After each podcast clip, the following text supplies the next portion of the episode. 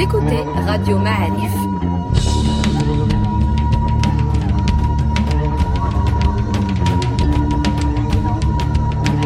Le podcast Histoire.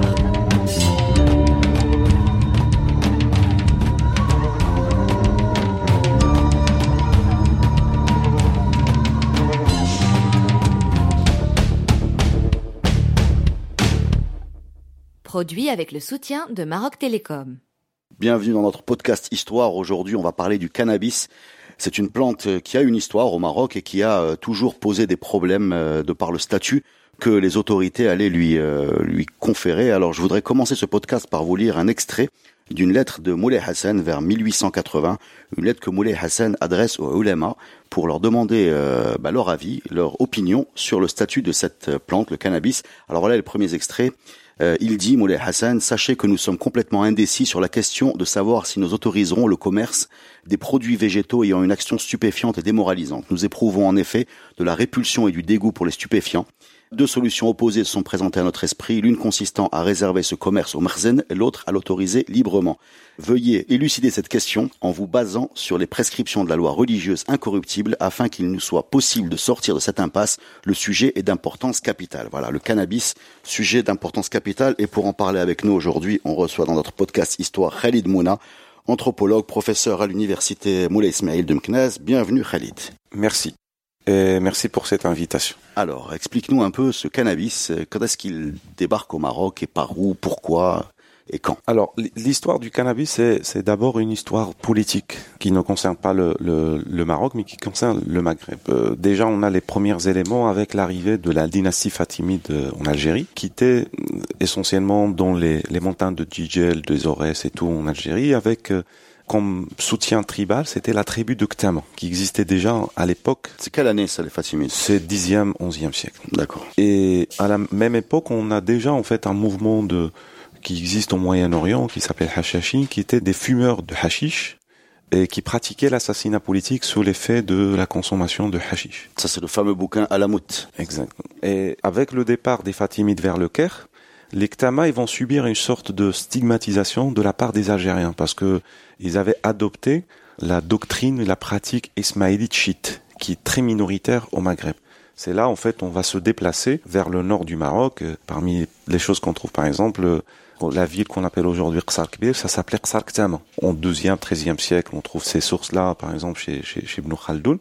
Par contre, on a des éléments historiques par rapport au Maroc. Déjà au XVe siècle, avec euh, mon habité, en fait, on a de, ils punissaient. Excuse-moi. Donc les Fatimides, euh, quel est le rapport avec le, le cannabis? C'est qu'en fait, il y avait une certaine tolérance par rapport à la consommation du shit, euh, qui était utilisé essentiellement dans des, des milieux rituels, c'est-à-dire ce qu'on appelle le kif ou l'herbe en général.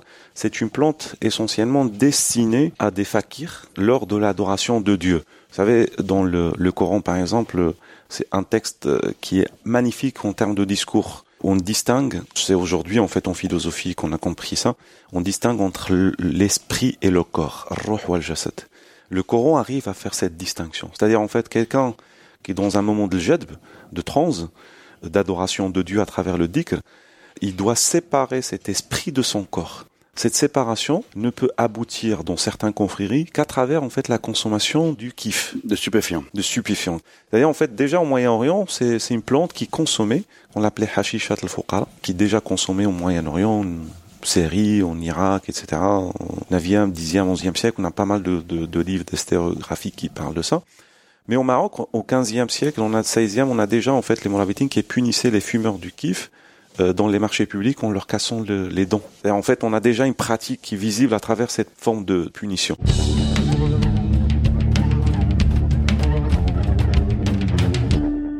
15e, 16e, 17e siècle au Maroc, c'est l'ère politique des confréries. C'est-à-dire, en fait, c'est le passage de dynasties fondées sur euh, la asabia, euh, solidarité tribale, vers des dynasties fondé sur l'élément religieux, la légitimité religieuse. Mhm. Ce sont les Mérinides qui vont mettre ça en place avec une sorte d'association avec les Jazoulites.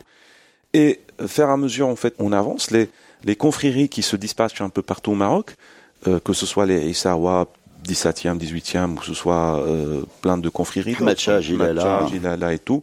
Et, les Haddawa essentiellement sont connus par leur consommation de l'herbe lors de, des- De rituel. de rituels. C'est-à-dire, en fait, euh, c'est des confréries essentiellement qui ont, on appelle ça des confréries thérapeutiques, D'accord. qui, qui jouent un rôle de, de guérir un peu des corps qui sont voilà, touchés par un certain Donc nombre c'est c'est une plante que, si je comprends ce que tu me dis, qui a toujours été associée à un rituel euh, thérapeutique et, et voire euh, spirituel, c'est ça spirituel et social. Parce que les Marocains le consomment. Par exemple, il y a pas mal de livres qu'on trouve, de, notamment dans le Nord, où existait cette culture déjà existait d'ailleurs dans d'autres régions du Maroc, mais dans le nord c'est très présent, où euh, il y a certains proverbes que j'ai pu recueillir, par exemple chez la population de Ktama, où ils disent, euh, ce sont les Heddawa qui disent ça sur les gens de Ktama. Ils disent Nas Ktama, Nas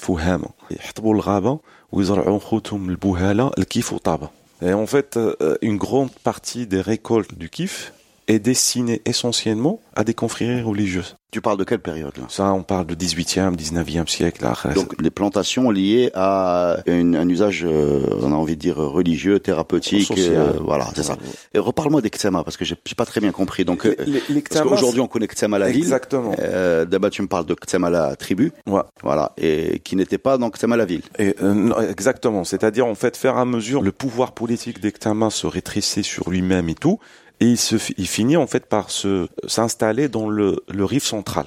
Et c'est là on a on a l'Ektama qui s'installe en fait, qui sont des Sanhaja, Mhm. qui parlent la, euh, la langue Sanhaji, Mhm. qui est différente de Rifin, euh, avec un certain mélange d'arabe, etc., et qui s'installent là-bas. Et déjà eux, on trouve chez eux une pratique très ancestrale de culture du kiff, la consommation du kiff, etc.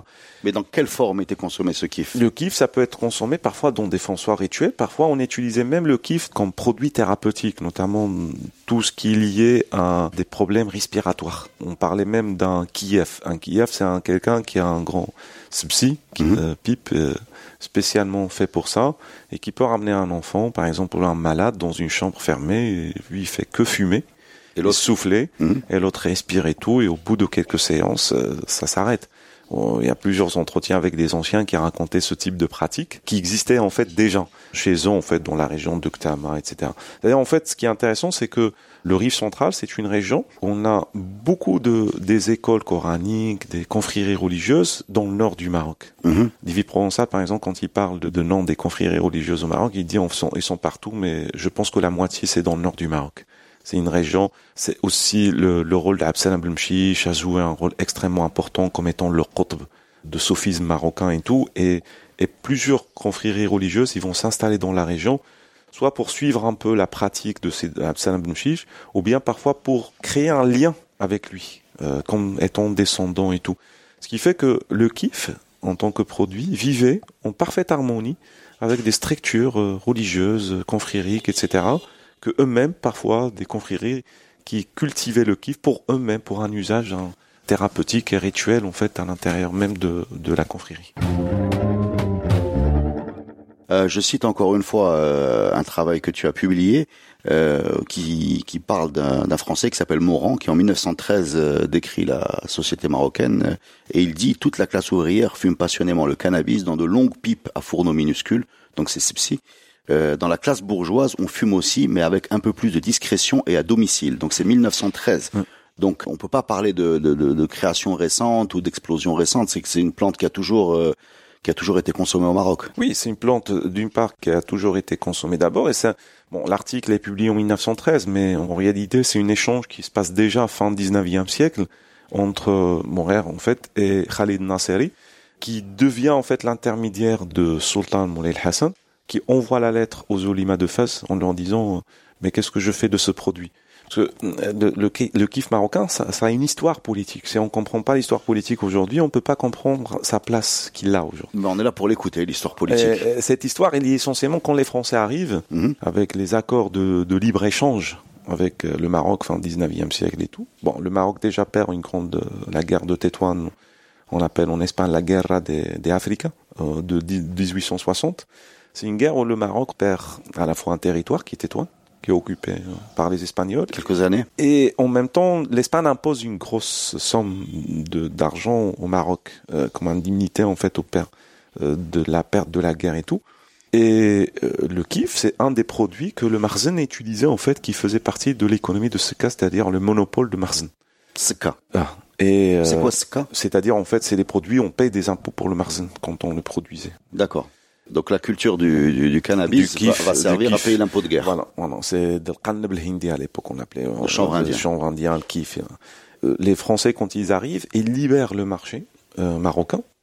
Certaines activités, c'est-à-dire en fait dans le cadre de libre-échange, euh, fin 19e siècle, par contre, ils veulent un marché qui est très lucratif. Le marché qui est très lucratif, c'est le, le, le chanvre indien, c'est le cannabis. Ils font pression sur le marzen pour libérer cette activité, pour qu'il ne reste plus le monopole de l'État. C'est à ce moment-là, en fait, où, où le sultan se retrouve dans une sorte de position un peu délicate. Pas par rapport aux Français, mais par rapport aux oulimas de face qui sont les vrais détenteurs de pouvoir. Oui, c'est ça. C'est ce qu'on découvre aussi dans cette lettre. C'est-à-dire qu'il y a une autorité qui euh, qui qui, qui est au-dessus quoi du sultan euh, et qui se réfère à à elle cette autorité pour pour avoir une position claire. Donc il leur dit en gros euh, qu'est-ce que qu'est-ce que je fais? Est-ce que je garde le monopole? Est-ce que je le lâche? Et Qu'est-ce qui va se Mais passer? tout en justifiant, en disant, même si je garde le monopole, je sais que ce produit n'est néfaste pour les gens. Mhm. Et bah, si je le libère aussi, ça va être doublement néfaste pour le, le pour les gens parce que les Français vont user de ce produit-là pour produire plus et donner aux Marocains de consommer plus de kiff. Oui, il y a, y, a y y a une phrase où il dit euh, l'autorisation pure et simple équivaudrait à inciter les gens du vulgaire et les ignorants à faire usage de stupéfiants. Euh, étant donné le bon marché de ces produits, tous riches et pauvres pourraient s'en procurer. Ce serait un moyen détourné de le proclamer illic- illicite pour le peuple, ce qui lui était interdit. Exactement. Donc il y a une problématique religieuse. euh, on sent aussi un, un peu de santé publique quand il parle de démoralisation, et on sent également un problème économique euh, par rapport à ce, monopole. Donc c'est assez intéressant de, souligner ça parce que Khalid Nasseri, par exemple, quand il parle de ça, il va revenir sur la question en disant on est devant deux difficultés majeures qui ne relèvent pas forcément de religieux, mais qui sont de l'ordre de, avec le langage d'aujourd'hui, on peut appeler ça par la politique publique. Il constate deux choses. La première, en fait, on le voit dans l'échange. Il dit si on libère, effectivement, on va avoir un- le vulgate personne en fait fumer en, en public, etc. Mais si on interdit, on peut prévoir une sorte d'émeute publique de la part des fumeurs. Ce qui est intéressant ici, c'est Khalid Nasseri, c'est comme s'il nous dit que les Marocains consomment le kiff à une grande échelle. On sait par exemple les artisans, les métiers corporatifs, euh, les artisans euh, dans des grandes villes, que ce soit Tétouan, Fès, euh, Salé, Meknas, etc., Marrakech et tout, c'est des grands fumeurs du kiff. On fume avant de commencer le travail. C'est-à-dire, en fait, le kiff fait partie d'une vie quotidienne. Euh, on les appelait shawin, c'est-à-dire douakin, hein, au sens de cette époque. Alors ça, c'est une des points qui va créer un, un sorte, une sorte de problème. Les olimas de face, ils savaient politiquement que si on l'interdit, euh, on met le marzen dans une difficulté économique. Mhm. Et c'est le but en fait. Parce que la réponse des olimas, c'était en fait, tu dois interdire pour, euh, pour euh, le monopole de l'État et tu dois interdire aussi le monopole des Français. donc interdire le produit tout simplement. Interdire le produit parce que c'est mettre le système en, en crise. Et pourquoi les ulama voulaient mettre le système en crise? Parce qu'il y a un désaccord entre les oulimas de face et la politique de réforme que Hassan euh, Ier veut entamer au niveau du Maroc. Dans cette politique, les, les oulimas se considèrent comme étant exclus du pouvoir. du pouvoir, en fait. Voilà, Une sorte de mode de laïcisation, on peut dire, de, de Moulay Hassan, c'est ça? Euh, non, mais déjà, il y a une vraie crise parce que ce, l'après Hassan I, c'est, tout de suite, en fait, c'est les accords d'Agézira, c'est, Mhm. c'est la, l'accord par la suite de 1912, c'est le protectorat qui intervient. On est dans un système qui est en crise, en fait. Le Marzen est en crise politique. On est en et on le remet en crise économique. Tout se centrait à face, en fait. C'est ça qui est intéressant. Tout se passe à face. C'est pour ça, le- les Français, quand ils arrivent, la première des choses qu'ils vont faire, c'est déplacer le capital de Fès à Rabat. pour avoir plus de contrôle. Bah oui, parce qu'ils veulent pas être, en fait, à côté. Fès, c'est une ville qui est connue essentiellement par des révoltes permanentes des artisans, Mhm, Des tanneurs. des tanneurs, etc., avec aussi des présences des grandes familles, des oulimas, des madrasas, etc. Et du coup, les Français, ils veulent surtout pas être à côté, en fait, de ce- différents poches de pouvoir, en fait, qui sont. Du contre-pouvoir. Voilà. Alors on revient donc à l'histoire euh, politique du cannabis. Alors, cette pression va donner naissance, en fait, euh, à la première création de régie marocaine de tabac et du kiff en 1906, qui était créée à Tanger. C'est une société à capitaux essentiellement français qui produit le kiff et le tabac, qui était consommé en grande partie par les Marocains. À partir de 1912, Euh, Excuse-moi, donc ce, cette euh, régie des tabacs et du kiff marocain produit du kiff aussi. Donc produit du mais, kiff. Mais, mais, dans quel packaging? C'est il y a des paquets Oui, il y a des paquets. En fait, c'était souvent des paquets comme euh, les paquets de, des allumettes. D'accord. Il y avait du kiff en fait dedans, destiné essentiellement aux Marocains, que les Marocains ne fumaient pas en fait, parce que c'était trop, c'était froid. Et les Marocains préféraient une consommation ritualisée et qui s'inscrit dans la tradition, c'est lui-même qui le prépare, etc. Par exemple, moi j'ai appris il y a pas longtemps, par l'intermédiaire de quelqu'un, dans la région de Nimlal ou, ou Jdida, pardon, il y a tout un village en fait, ce sont les femmes qui préparent le kiff pour les hommes. C'est eux qui font ça et tout, trleta, tabal, qui voilà tous les mélanges, sauce, voilà, c'est le langage en fait. Et du coup les vrais qui faim voulaient acheter en fait leur propre kiff en fait. D'accord. Donc la, la, régie du tabac et du kiff, elle a. C'était juste pour mettre la main sur une activité qui est rentable en fait. D'accord. Voilà, ça c'est le premier but. Ça démarre euh, au début du siècle. Euh, euh, la guerre on va faire un petit peu des raccourcis pour aller, pas pour aller vite parce que ça ont, plus de sens. La guerre de, de 21-26, la guerre du Rif, euh, Abdelkrim Khattabi interdit la culture du kiff et, et, même interdit la consommation du kiff. Pour des raisons morales Morales, morales. Parce que Abdelkrim Khattabi, c'était quelqu'un quand même d'assez religieux. On n'évoque jamais ça. Euh, salafiste un peu dans son approche. Il abolit carrément les coutumes euh, dans le, le, le, nord. Il va punir en fait les hommes qui font pas la prière, les femmes qui font pas la prière, etc dans ces punitions, les hommes qui font pas la prière, ils vont à la guerre. Les femmes qui font pas la prière, ils doivent donner en fait comme un membre d'une sorte de une poule. D'ailleurs, en fait, c'est Abdelkarim c'est dans sa dimension, c'était un salafiste un peu réforme, bon réformiste, je sais pas, mais en tout cas, euh, il a mis à l'écart toutes les coutumes euh, amazir hein, pour mettre à la place ce qu'il appelait lui charia. Et parmi ces, ces lois, c'était d'interdire la consommation, la culture du kiff. D'accord. Les Français, qu'est-ce qu'ils font? Euh, Il fallait isoler le mouvement de, de libération du RIF avec Abdelkarim Khattabi. Et une partie de, de cette euh, politique d'isolation, c'est de ne pas laisser le djihad d'Abdel Karim Khattabi s'associer à un discours religieux confrérique. Et la confrérie la plus importante à ce moment-là dans le nord du Maroc, c'est la confrérie Ouazzania, qui est une confrérie tellement grande que parfois le sultan ne peut pas prendre des décisions sans passer par le, le consulter. Et là, à ce moment-là, les Français autorisent la culture du cannabis de 21 en 25 dans la région de qui était cultivé essentiellement par les Shorfa Zanine, pour ne pas inciter les gens à pratiquer le djihad contre euh, les Espagnols et les Français envahisseurs. Donc le cannabis à ce moment-là est une arme politique interdite par Abdelkrim mais utilisée par les Français. Voilà, d'accord. Après, euh, on a les années 30. Les années 30 vont complètement changer le parcours du, du kiff au Maroc. En 1934, la France réglemente le marché avec le Dahir de 1934. Ce Dahir, en fait, euh, est une sorte de d'accord, de contrat entre euh, l'État, protecteur à l'administration française, et les cultivateurs essentiellement dans la région de l'Arab, le ibn Millal, mhm. qui cultivait le kif avec des chartes en fait bien précises sur la qualité, la quantité de terrain cultivé et tout, qui était destiné à la fois à une consommation locale mais aussi à l'exportation euh, industrielle aussi que la France a utilisé aussi à ce, moment-là en France.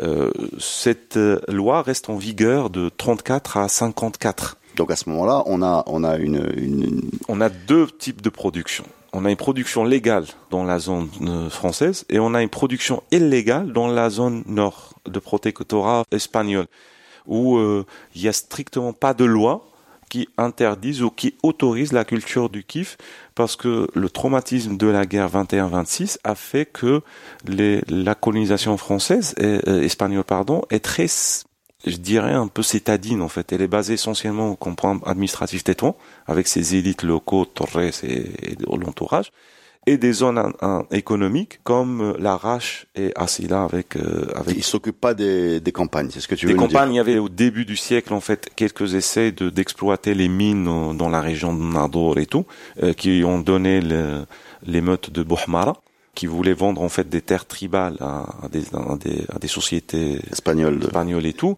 Mais les Espagnols ont déjà ce traumatisme, qui connaissent très bien le Rif à travers Mlilia ils connaissent très bien la tribu des Glaïa qui leur a fait la guerre pendant très longtemps et tout.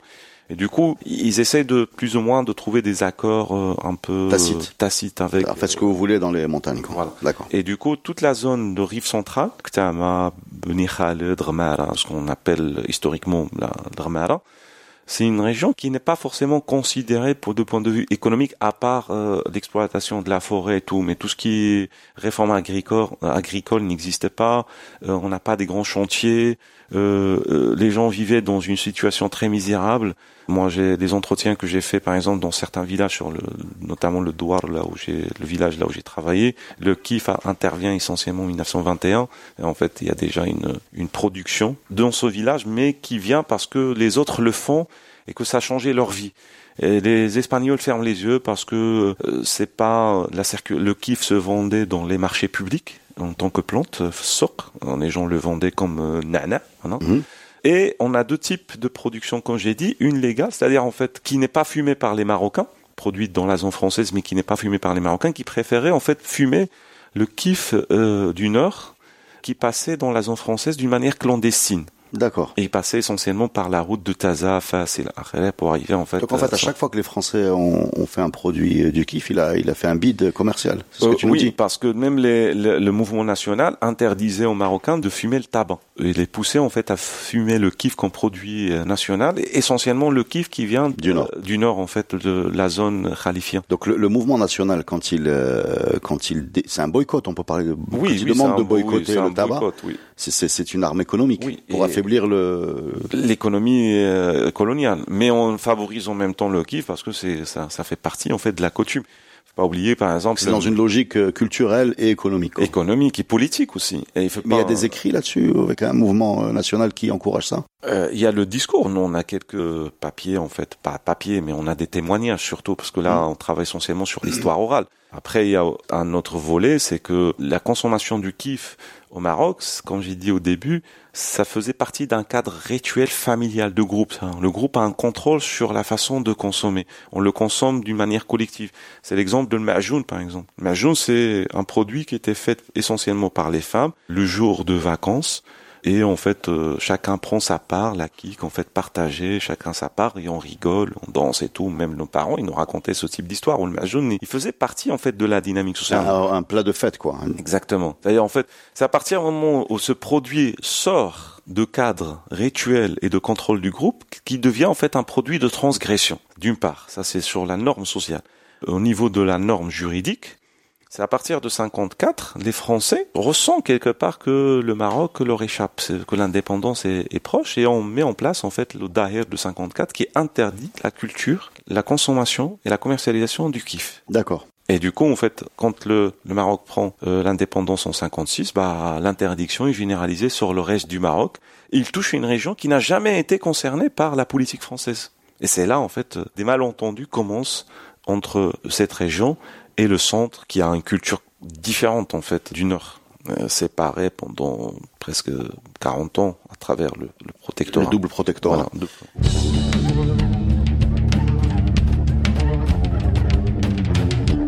Et quand est-ce que cette, euh, cette plante euh, récupère sa, sa valeur de, de, sort de ce cadre un peu contrôlé, familial, festif, rituel et arrive en une consommation récréative. Euh. Ça, il faut le, prendre sur deux volets. Alors, le, premier volet, c'est que dans l'imaginaire des gens, les gens, quand on leur parle, ils disent ouais, mais nous, euh, Mohamed Al-Khamis euh, nous a donné l'autorisation de cultiver le kiff en 58. Il n'y a pas de dahir en fait de 58. En tout cas, moi, je l'ai jamais vu. Ça fait 15 ans que je travaille sur ce sujet, ce sujet-là, et j'ai jamais vu de dahir qui parle de l'autorisation de Mohamed V qui donne aux gens de, de et de Bni Khaled de cultiver le kiff. Moi, je suis allé même avec un certain nombre des collègues vers le postulat, l'hypothèse qu'en fait, il y a une confusion entre la loi de liberté publique, en fait, le Hurriyat al de 58, et celle de autoriser de cultiver le kiff. C'est-à-dire, le Marzen, il savait que politiquement, c'est très difficile de gérer le Nord parce qu'on a mis à l'écart une élite hispanophone, on a annulé le bac espagnol pour instaurer le bac français comme bac national. Euh, et du coup, il y a une toute une élite en fait qui se sent complètement écrasée.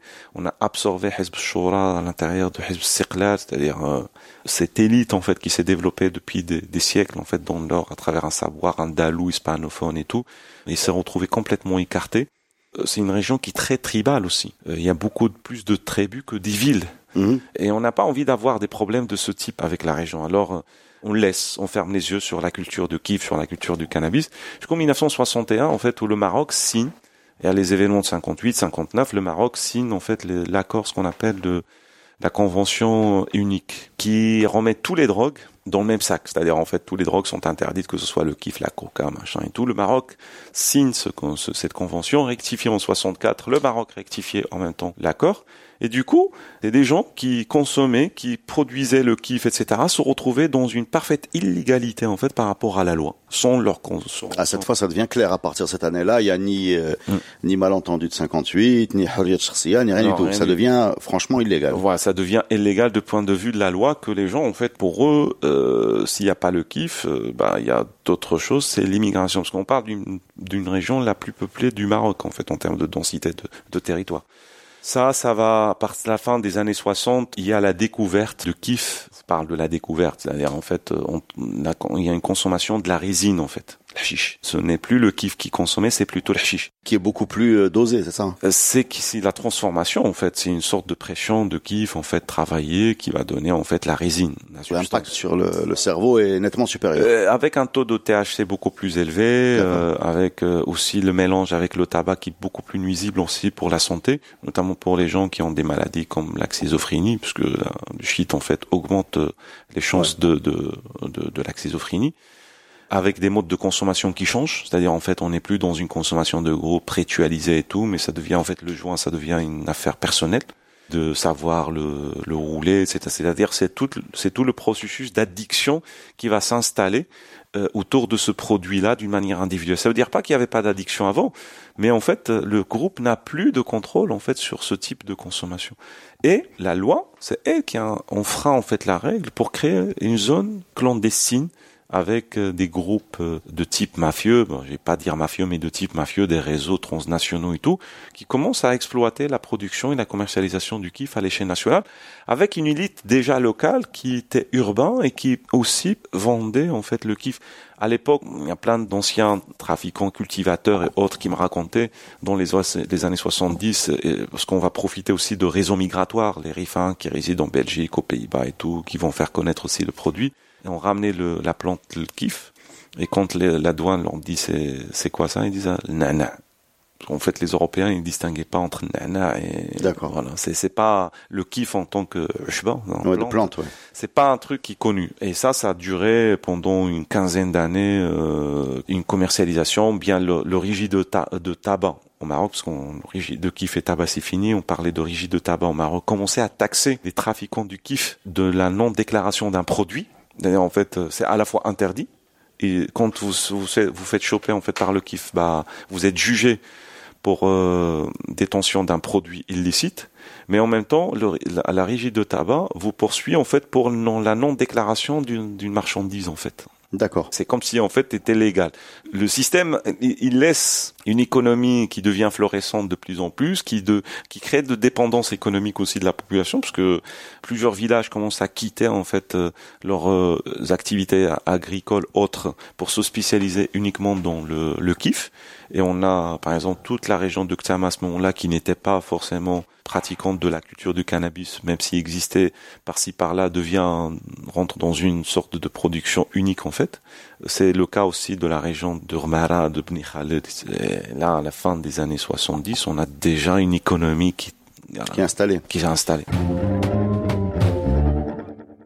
Quel est le rôle de, de l'étranger là-dedans, c'est-à-dire le on parle aussi des années hippies, on parle d'Européens qui viennent au Maroc, c'est un peu le mini Katmandou. Et là, le, dans cette culture générale, cette contre-culture générale, le, cannabis, euh, Bob Marley, etc. Enfin, on va pas développer. On a, on a, compris, euh, on a compris l'ambiance. Est-ce que ça va jouer un rôle dans le mode de production, le mode de consommation, le mode de distribution? Est-ce que, est-ce que c'est important ça pour dans cette dans l'histoire qu'on raconte? C'était un rôle moteur en fait. C'était pas juste jouer un petit rôle, c'était un rôle moteur. Euh, ou par exemple les hippies quand ils arrivaient vers la, fin des années 60 euh, et tout, le Maroc est déjà en fait une destination exotique en termes de consommation du kiff et du cannabis essentiellement par la suite. Et les gens venaient Bon, c'est des histoires que des gens, des anciens racontaient, qui ont vécu cette période-là. On échangeait des t-shirts, euh, des radios. Il n'y avait pas d'argent. C'était de la, de troc en fait. Et ils venaient, ils s'installaient avec leur tante, ils fumaient pendant 10 jours, 15 jours, un mois et tout. Ils partaient par la suite.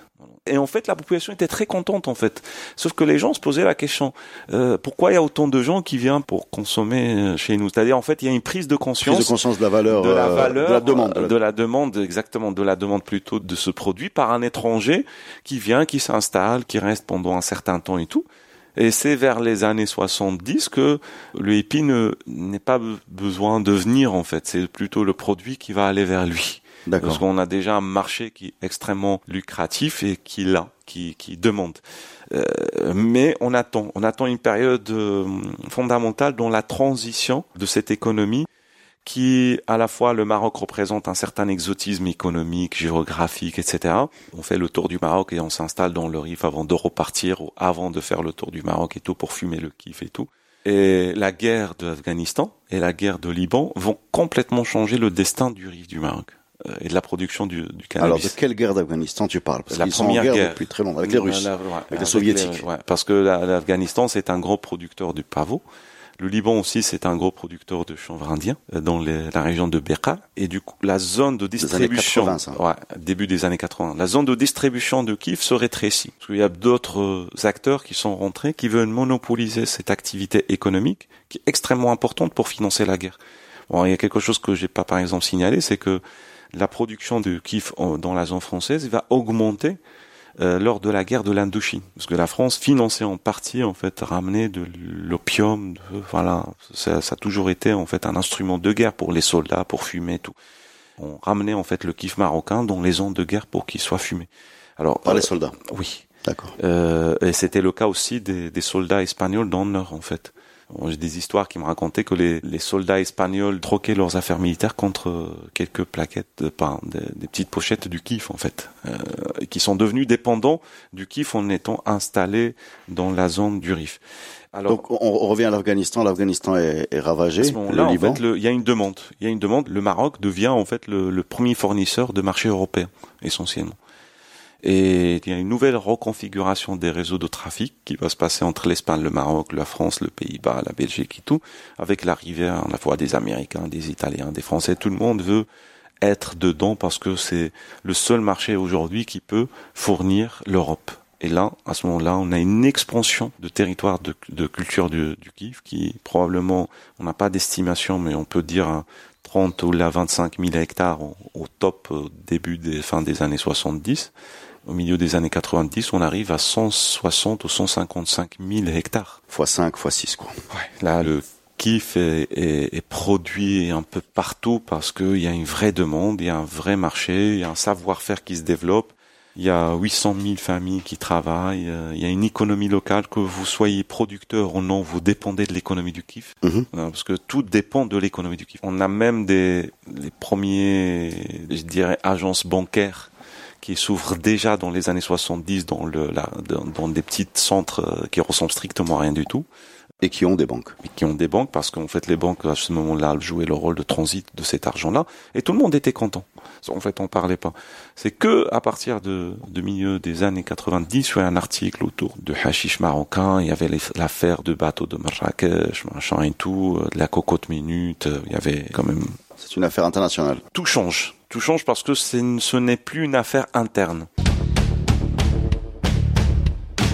Dernière partie, enfin on fait un petit fast forward. Il y a une nouvelle donnée qui, qui débarque aujourd'hui, c'est qu'il y a énormément de pays, une partie des États des États-Unis, certains des États des États-Unis, pardon, certains États européens qui euh, dépénalisent ou carrément euh, légalisent. Quel est l'impact de ces décisions qui sont prises euh, loin de nos frontières sur l'histoire politique du cannabis au Maroc? Moi, ça, c'est quelque chose qui qui m'énerve euh, et qui me mérite et, et, qui me frustre aussi, parce qu'on se rend compte à quel point on n'est pas un pays souverain sur des sujets comme ça.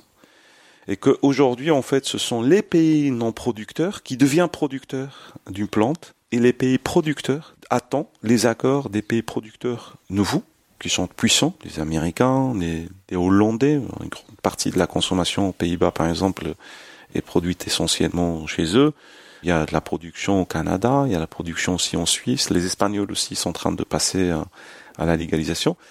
Et nous, on reste complètement à l'écart. À l'écart parce que des conventions qu'on a signées, on les a pas signées avec euh, un accord avec les, les, producteurs. On les a signées dans des contraintes euh, relationnelles nord-sud. Et on se retrouve en fait entre parenthèses, le premier producteur au monde, parce qu'on n'a pas d'autres statistiques de ce qui se passe ailleurs.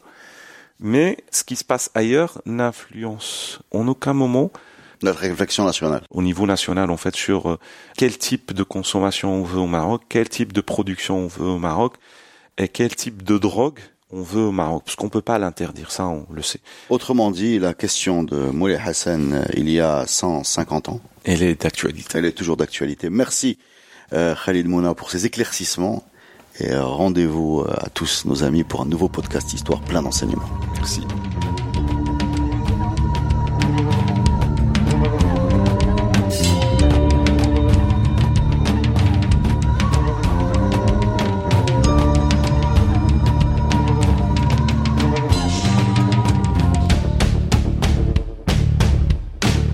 Ce podcast est produit avec le soutien de Maroc Télécom.